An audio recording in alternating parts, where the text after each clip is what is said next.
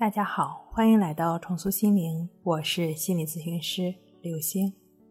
本节目由重塑心灵心理训练中心出品，喜马拉雅独家播出。今天要分享的内容是：真正走出强迫症的人，百分之九十都失去了四样东西。强迫症的自愈之路，无疑是在跟自己做斗争。人们喜欢把抑郁比喻成黑狗。其实，在李洪福老师《战胜强迫症》一书中，他把强迫比作是影子，赶不走，打不死。强迫症那股劲儿上来，简直就是心瘾上头。如果你抗拒心瘾，憋着、强忍着，这一次可能非常不容易的过去了，下一次它可能还会反复出现，以各种各样的形式出现，瘾去不了，很难成事儿。强迫的心瘾跟以往的心瘾大致相似，那些邪恶的想法会吞没理性，那些恐惧的念头会丧失理性。不仅如此，强迫的心瘾还有它独特之处，就是别的心瘾做了之后心里痛快高兴，强迫心瘾呢做了更难受、更痛苦、更强迫。一个问题出现了，就得想清楚、想明白。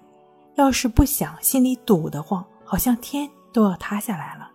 心理冲动一旦被唤醒，一连串发生在潜意识层面的那种条件反射，压根儿都不会经过理性思考，就像犯了烟瘾的人，想都不想，第二根烟就点着了。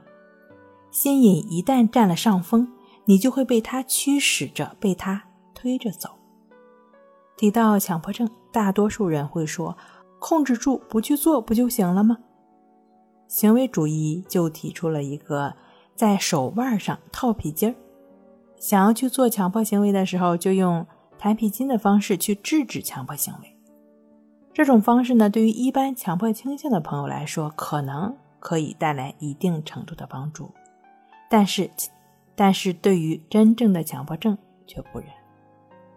无论是行为上还是思维上的强迫。长时间强迫问题的固着，已经形成了强大的强迫惯性。就像我们车辆在正常行驶过程中，你踩了刹车，车还是会因为惯性继续往前开，哪怕理智上知道不应该去做，不应该去想，这个时候也会被强迫的惯性牵着走，也会被带入到强迫症状中。加上一开始用行为控制的方式压着不去做的冲动，再加上本身对症状的排斥和恐惧，以及一开始行为控制的时候状态稳定一些，那些对平稳状态的向往，这四个方面，哪四个方面呢？第一个是强迫的惯性，第二个是受到控制之后压抑下来的能量，第三个是对症状的厌恶，第四个。是对好的状态的希望。这四股能量汇聚在一起的那股劲儿，更加强烈的焦虑感，更加纠结的强迫就产生了。其实，强迫症要铲除心瘾，要去除的就是背后的这股能量。在李洪福老师《战胜强迫症》一书中，曾经提到两个方法，重点强调了两个方法。关系法和抑制法。关系法，持续的专注呼吸，对于静坐过程中出现的任何想法、念头，还是身体上的感觉，都不再去反应，不再参与，保持耐心的练习。你对于关系法中发展出来的不纠缠、不纠结的心，会逐渐的发展到日常对于强迫的问题的对待上。以往那些症状。对你的影响会越来越小，最终完全消失。抑制法，它是关系法在生活中的延伸。通常对任何经验到的一切保持觉知，不再被吸引牵着鼻子走。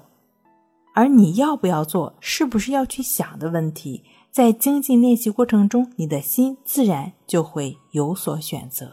毕竟，问题不是你想还是没想做还是没做。而是没有任何痛苦，你不再渴望成功，只是深入的练习，练习，耐心的练习，耐心的训练这颗心，不再追逐你想要的，只是踏踏实实的去做，一切才真正开始。耐心的去练习，时间会给你想要的答案。好了，今天跟您分享到这儿，那我们下期再见。